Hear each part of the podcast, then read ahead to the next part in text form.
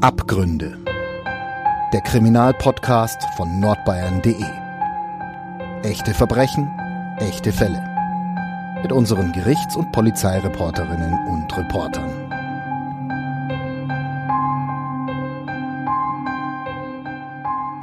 Hallo und herzlich willkommen zu einer neuen Folge Abgründe, dem True Crime Podcast von nordbayern.de. Bevor wir loslegen, hier noch unser Sponsor. Diese Folge wird euch präsentiert von Crime and Investigation, dem einzigen True Crime Sender im deutschsprachigen TV, empfangbar über alle großen Pay-TV-Anbieter wie Sky, Vodafone oder Telekom.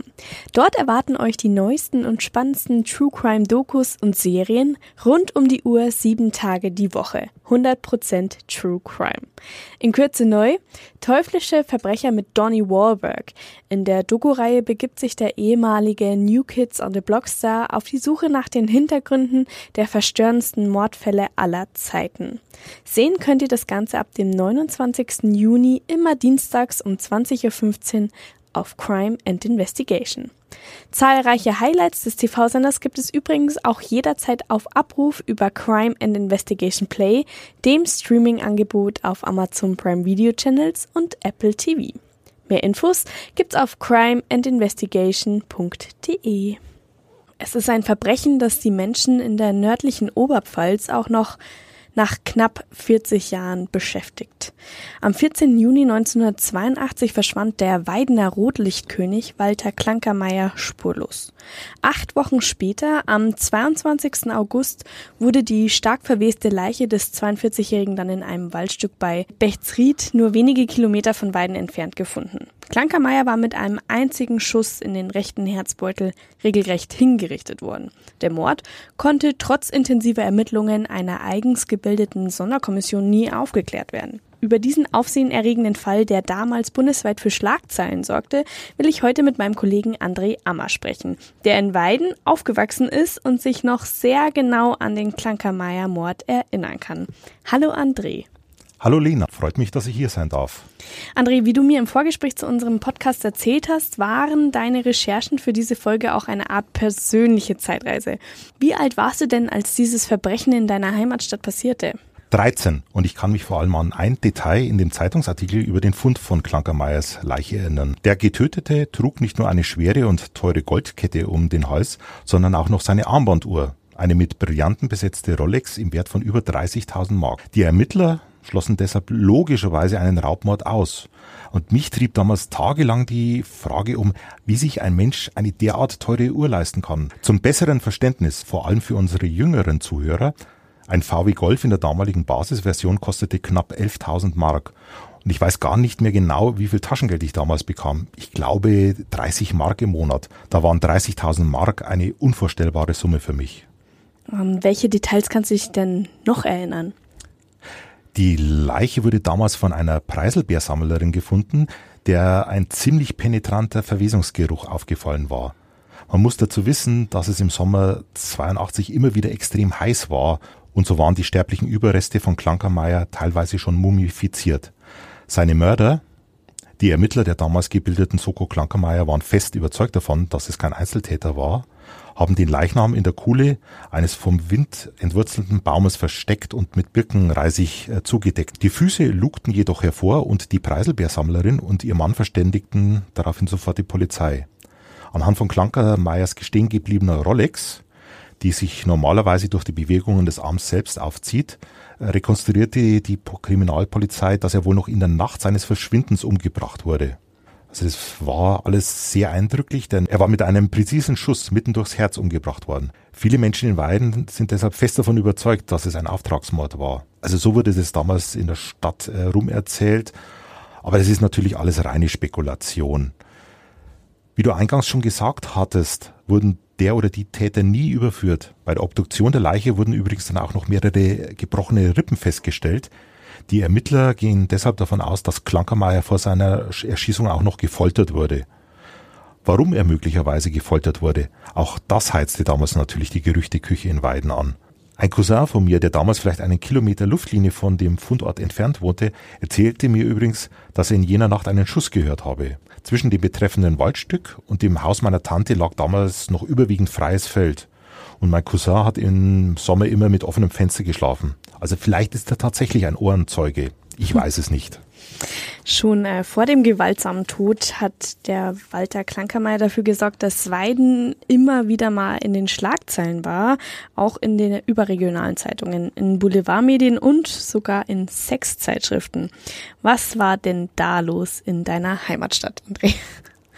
Tja, meine Verwandtschaft in der Oberpfalz wird es mir hoffentlich verzeihen. Weiden ist eine sehr schöne und eine sehr malerische Stadt und ich komme immer wieder gern äh, dahin, um mit Freunden einen zu heben oder eben auch um meine Verwandten dort zu besuchen. Aber es ist eben auch eine bisschen äh, verschlafene Stadt, in der Außenstehende solche Szenen, wie sie damals in Klankermeyers Lokalen regelmäßig zu sehen waren, niemals vermuten würden. Ich kann mich noch gut an die Rückfahrt nach einem Norwegenurlaub erinnern. Äh, denn nach der Ankunft der Fähre in Hamburg machten wir in einer urigen norddeutschen Kneipe Station und kamen mit einigen Stammgästen ins Gespräch. Und als einer der Stammtischbrüder erfuhr, dass ich aus Weiden stamme, erzählte er von seiner Bundeswehrzeit dort und was er damals in Klankermeyers Striplokal alles so zu sehen bekommen hatte. Er hätte nie gedacht, dass so etwas in einem Oberpfälzer Städtchen mit etwa 40.000 Einwohnern möglich sei. Was bekam man denn in Klankermeyers Etablissements zu sehen? Er warb unter anderem mit dem Slogan in Hamburg verboten, in Weiden geboten. Mhm. Also, dass unter anderem in seiner Fortuna Bar noch heißere Shows als auf der Reeperbahn geboten wurden. Er warb zwar auch mit dem schärfsten Strip in ganz Bayern, doch beim Striptease blieb es offenbar nicht. Ich will nicht zu sehr ins Detail gehen, doch auch Live-Sex auf der Bühne gehörte zwischenzeitlich zum Programm. In Zeitungsberichten war da auch von erotischen Spielen in gläsernen Badewannen und von 150 Kilo schweren farbigen Nackttänzerinnen die Rede. Wenn es besonders hoch herging, soll Klankermeier manchmal gerufen haben, bitte vorher noch die Brille putzen, jetzt wird's scharf. und sowas war erlaubt in so einer kleinen Stadt? Natürlich versuchte die Stadt immer wieder, diese Veranstaltungen zu unterbieten. Sie zog ihm zum Beispiel im Mai 1971 ohne je Vorwarnung von einer Nacht auf die andere die Konzession. Doch Klankermeier setzte sich zur Wehr. Er zog vor das Verwaltungsgericht Regensburg und erreichte einen Vergleich. Und geschäftstüchtig wie er war, ließ er nach diesem Vergleich in den örtlichen Zeitungen einen in Anführungsstrichen wichtigen Hinweis als Anzeige veröffentlichen. Darin hieß es unter anderem, Nachdem des Öfteren Beschwerden bei der Stadt Weiden wegen unserer heißen Shows eingegangen sind, bitte ich dringendst, sollten Sie es aus moralischen Gründen oder wegen Ihres Images nach außen hin nicht verantworten können, so bleiben Sie der Fortuna Bar fern. Alle modern eingestellten Personen heiße ich auf das allerherzlichste willkommen. Er hat es wirklich ausgereizt und damit viele brave Bürger in Weiden gegen sich aufgebracht. Mhm. Ja, abgesehen von diesem Nachtleben, von dem du als Kind ja kaum etwas mitbekommen haben dürftest, wie hast du damals die Atmosphäre in deiner Heimatstadt empfunden? Weiden ist katholisch geprägt und politisch hat dort über Jahre ganz klar die CSU dominiert. Der damalige Oberbürgermeister Hans Schröpf war 31 Jahre lang an der Macht, siegte bei den Wahlen zum Teil mit über 70 Prozent, wurde dann aber zweimal wegen Untreue und Steuerhinterziehung rechtskräftig verurteilt also ich muss sagen, so im Nachgang, er war wirklich eine kraftvolle Politikerpersönlichkeit und auch ein Visionär. Unter seiner Ägide hat Weiden wirklich eine atemberaubende Entwicklung durchlaufen. Auf der anderen Seite standen aber eben auch viele Affären und eine offensichtliche Machtbesoffenheit. Also man kann es nicht anders nennen. In Weiden wurde Schröpf deshalb auch der Sonnenkönig genannt. Sein politisches Ende und wie sich die Weidener CSU damals in innerparteilichen Streitigkeiten nach allen Regeln der Kunst selbst zerlegt hat, das hatte dann schon ein wenig was von einer altgriechischen Tragödie an sich. Und das hat auch meine politische Sozialisation geprägt damals. Um wieder den Bogen zurück zu Walter Klankermeier zu spannen, da war natürlich auch viel Bigotterie und Doppelmoral im Spiel. Zum Beispiel als zwei CSU-Kommunalpolitiker eine Unterschriftenaktion gegen die Umtriebe in dessen Striptease-Bar starteten. In diesem Lokal wird ein Kabarettprogramm dargeboten, das dem Sittlichkeitsempfinden und der Moral eines Durchschnittsbürgers widerstrebt, war ihre Argumentation. Die Darbietungen dort seien entwürdigend, da sie alle Möglichkeiten der sexuellen Befriedigung zumindest andeuteten. Viele Weidner sahen das wohl ähnlich und unterschrieben den Aufruf an den Weidner Stadtrat, Klankermeier erneut die Konzession zu entziehen. Gesammelt haben diese beiden CSUler unter anderem vor den Kirchen und kriegten fast 5000 Unterschriften zusammen. Boah. Genützt hat es aber dann nicht viel, oder? Nein, dieser Schuss ging sogar so richtig nach hinten los. Durch diese Aktion wurden Klankermeyers Lokalitäten nämlich erst so richtig bekannt. Und plötzlich wurden Journalisten aus ganz Deutschland auf diese Sündenbabel in der nordbayerischen Provinz aufmerksam. Also Reporter von allen möglichen Medien, zum Beispiel von Männermagazinen oder Klatschzeitschriften, recherchierten in Weiden und die Besucher kamen aus dem gesamten Freistaat, um sich das Heißeste vom Heißen anzusehen. So hat Klankermeier geworben, aber sein wohl berühmtester Reklamespruch hieß, jeder echte Bayer geht zum Walter Klankermeier.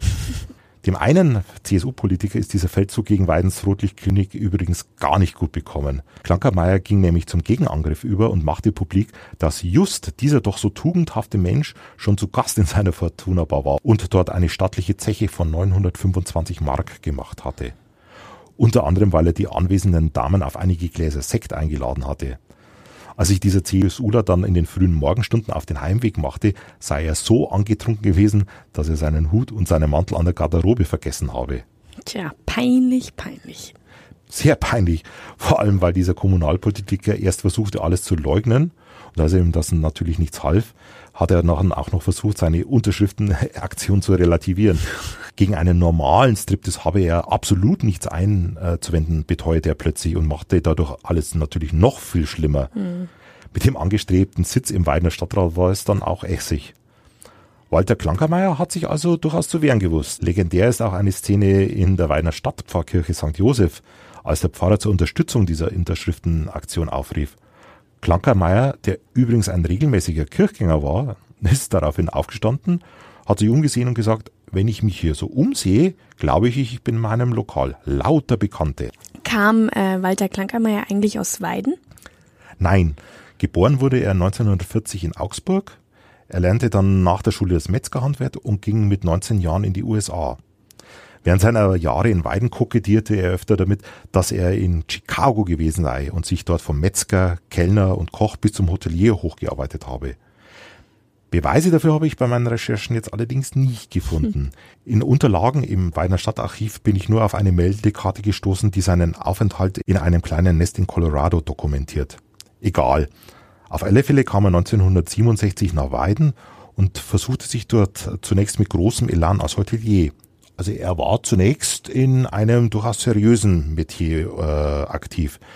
Er pachtete den Bayerischen Hof, ein altehrwürdiges Hotel in der Bahnhofstraße und richtete dort außerdem eine Tanzbar sowie ein Schnellrestaurant nach US-amerikanischem Vorbild ein. Es war damals ziemlich innovativ, hatte aber wohl nicht viel Erfolg. Äh, wahrscheinlich auch, weil dieses Hotel dann doch schon ziemlich in die Jahre gekommen war. Ein paar Jahre später war er dann trotz aller Bemühungen nahezu pleite und erst dann stieg er ins Rotlichtgeschäft ein. Ja, und in diesem Metier hatte er dann umso mehr Erfolg. Genau. Er baute sich im Laufe der Jahre ein richtiges kleines Imperium auf. Neben der schon erwähnten Fortuna Bar betrieb er eine Diskothek, ein Pölzpub und eine Gaststätte und war an weiteren Betrieben beteiligt. Also diese ganzen Etablissements, diesen zum lieben Augustin, Tiffany, Fantasy, Club Holiday, Club Eve, Eldorado Bar, also ich muss gestehen, irgendwann habe ich den Überblick verloren, wo zu welchem Zeitpunkt Klankermeier eine Lokalität betrieben hat oder Teilhaber daran war. Er war auf alle Fälle aber ein gemachter Mann. Angeblich hatte es Klanki, wie er in Weiden genannt wurde, mit seinen Etablissements zum mehrfachen Millionär gebracht. Er fuhr einen großen Mercedes und einen Jeep und residierte über seiner Diskothek in der Judengasse in einer luxuriösen Wohnung, die über drei Stockwerke ging. Unter anderem soll er sich dort ein persönliches Fitnessstudio eingerichtet haben, mit allem, was dazugehört. Das war zur damaligen Zeit sehr ungewöhnlich. Äh, Fitnessstudios, wie wir sie heute kennen, gab es damals noch sehr selten. Aber Klankermeier hat extrem viel Wert auf körperliche Fitness gelegt, ist regelmäßig joggen gegangen und hatte sich auch dem Reitsport verschrieben. Bei einem Reitsportverein am sogenannten Schwedentisch war er immer wieder mal hoch zu Ross unterwegs. Er hat auch äh, zwei eigene sehr wertvolle Reitpferde besessen. So habe ich es in einem Zeitungsartikel gelesen. Und äh, hatte er auch Kampfsporterfahrung? So hat man es sich zumindest erzählt. Klankermeier war zwar nur 1,68 Meter groß, aber er hat sich seiner Haut zu wehren gewusst. Er hatte natürlich auch Security-Leute, aber wenn es sein musste, hat er auch schon mal selber für Ordnung gesorgt. Erst zwei Monate vor seinem Tod hat er sich übrigens bei einer Schlägerei den Unterarm gebrochen. Das klingt alles jetzt nicht ganz so schön. Äh, ja, aber dazu muss man auch wissen, dass Klankermeier kein schmieriger, primitiver Zuhältertyp war. Er war immer sehr gut und auch geschmackvoll gekleidet, trug meist dunkle Anzüge und Krawatte und er war im persönlichen Umgang wohl auch durchaus sympathisch. Ein Onkel von mir, der hin und wieder in Klankermeyers Diskothek war, hat mir erzählt, dass man ganz entspannt mit ihm an Tresen plaudern konnte. Klankermeier machte seine Scherze, war bisweilen ein richtig leutseliger Typ und überhaupt nicht arrogant. Auch eine Tante von mir, die hin und wieder die Dekoration in dem einen oder anderen Lokal von ihm gestaltet hat, kann nichts Schlechtes über ihn sagen. Er hat seine Rechnungen immer pünktlich bezahlt und war wohl auch im Umgang mit seinem Personal sehr korrekt. So hieß es zumindest in den damaligen Zeitungsartikeln, die kurz nach seinem Tod erschienen. Auf der anderen Seite war er natürlich ein knallharter Geschäftsmann und hat sich in seiner Branche offensichtlich auch Feinde gemacht. Was ist da passiert? Klankermeier hat eben auch Mädchen von anderen Etablissements abgeworben und scheint zum Teil ziemlich aggressiv dabei agiert zu haben. Und so etwas kommt in der Rotlichtszene natürlich nicht sehr gut an. Sein Anwalt und Vertrauter, der mit ihm unter anderem regelmäßig trainierte, hat auch gesagt, dass Klankermeier Todesahnungen hatte. Wenn ihm etwas zustoße, sollte sein Nachlass geordnet sein. Er war immer auch sehr vorsichtig, ist zum Beispiel nie in ein fremdes Auto gestiegen war nachts nur in Begleitung unterwegs und ließ die Haustür stets von Mitarbeitern öffnen, damit er Rückendeckung hat. Ja, und trotzdem wurde er dann Opfer eines brutalen Mordes. Ist er da vielleicht ausnahmsweise ein bisschen leichtsinnig gewesen? Das konnte trotz intensiver Ermittlungen nie geklärt werden. Auf alle Fälle wurde er am 14. Juni 1982 kurz vor 20 Uhr zum letzten Mal lebend gesehen. Laut Zeugenersagen erhielt er einen Anruf in seinem Pilzpub Tiffany sprach leise und deckte den Telefonhörer mit der Hand ab, wohl damit seine Mitarbeiter nicht mitbekommen, worum es in dem Telefonat geht. Kurz darauf ging er mit einem Unbekannten mit dunklen Haaren, der von einer Augenzeugin auf 35 bis 40 Jahre geschätzt wurde, von seinem Anwesen in der Innenstadt Richtung Weidener Kreiswehrersatzamt. Dann verliert sich seine Spur. Es gab eben nur diese eine einzige Augenzeugin. Und gab es irgendwelche Verdächtige? Nach Klankermeyers Verschwinden schossen die Gerüchte natürlich ins Kraut. Es gab Spekulationen über Erpressung, über Mädchenhandel und über Autoschiebereien, an denen er beteiligt gewesen sein soll. In seiner Wohnung fanden sich auch Schuldscheine, zum Teil über sehr hohe Beträge. Möglicherweise hat ihn ja auch jemand umgebracht oder umbringen lassen, der auf diese Weise seine Schulden loswerden wollte. Man weiß es nicht. Es gab auch Gerüchte, dass die Frankfurter Unterwelt an Klankermeyers Weidner Rotlichtimperium mitverdienen wollte, aber wirklich handfeste Beweise, die eine dieser Theorien stützten, wurden anscheinend nie gefunden. Aber die Akten wurden nie geschlossen. Mord verjährt bekanntlich nicht. Deshalb wird nach wie vor in diesem Fall ermittelt. Aber also zu Festnahmen und Tatverdächtigen kam es dann trotzdem nicht. Erst einmal nicht. Kurz nach dem Fund von Klankermeyers Leiche gab es allerdings einen weiteren Mord, in den die Oberpfälzer Nachtclub- und Zuhälterszene verwickelt war. Bei einem Schusswechsel im österreichischen Vorarlberg wurde ein 41-jähriger aus Schwandorf stammender Zuhälter erschossen, der anscheinend den Interessen von Rotlichtgrößen aus seiner Heimatregion im Weg stand. Die Zeitung schrieb damals von einem Killerkommando, das sich auf den Weg nach Österreich gemacht hatte.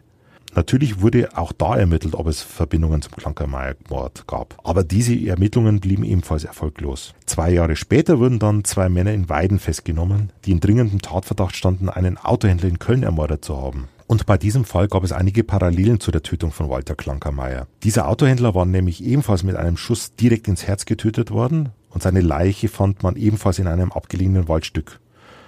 Und wie es sich dann auch herausstellte, arbeiteten beiden Tatverdächtigen früher als Geschäftsführer bzw. Kellner in einem von Klankermeyers äh, Lokalen.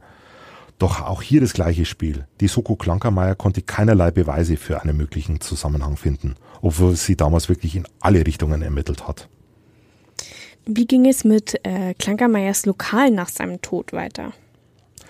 Sein Rechtsanwalt, den ich ja schon erwähnt habe, kümmerte sich zwar kommissarisch darum, dass der Geschäftsbetrieb weiterlief, aber nach Klankermeyers Verschwinden war einfach die Luft raus. Auch wegen der hohen laufenden Kosten. Er war einfach der Motor des Ganzen und die Atmosphäre in seinen Etablissements lebte ganz eindeutig von seiner Präsenz. Das wurde dann alles relativ schnell unauffällig abgewickelt. Und was geschah mit Klankermeyers Geld? Das war noch einmal eine richtige Sensation, die ein weiteres Mal Journalisten aus ganz Deutschland in die Oberpfalz trieb. Klankermeier hatte sein Vermögen nämlich einer 19-jährigen Pfarrerstochter vermacht, die ebenfalls in diesem Weiner Reitsportverein aktiv war. Eine richtig heiße Geschichte. Also hier der schillernde Rotlichtkönig, dort eine hübsche junge Frau aus gutem Hause. Es gab aber keine heimliche Liebschaft. Klankermeier hat Hanne Suse, so hieß die junge Frau, wohl eher still aus der Ferne verehrt. Diese Pfarrerstochter und ihre Familie mussten dann auch für einige Zeit abtauchen, weil ihr Haus von Reportern regelrecht belagert wurde. Klankermeyers Anwalt hat dann das Testament vollstreckt, das sein Mandant und Vertrauter auf einen Quittungsblock niedergeschrieben hat. Wie viel Geld nach der Abwicklung von Klankermeyers Rotlichtimperium dann tatsächlich übrig geblieben ist, weiß man nicht. Wie so vieles andere in diesem nach wie vor extrem mysteriösen Mordfall. Es gibt übrigens auch einen Kriminalroman, Der König von Weiden, in dem die damaligen Ereignisse einen Teil der Handlung bilden. Tja, vielen Dank für den Ausflug nach Weiden, dass ich eigentlich gar nicht so eingeschätzt, wie es wohl vor einigen Jahren war. Äh, vielen Dank, dass du uns den Fall mitgebracht hast und auch ein bisschen aus deiner Heimatstadt erzählt hast. Sehr gerne. Vielen Dank fürs Zuhören. Wir hören uns in zwei Wochen wieder. Bleibt gesund. Bis dahin alles Gute und bis zum nächsten Mal. Tschüss. Servus.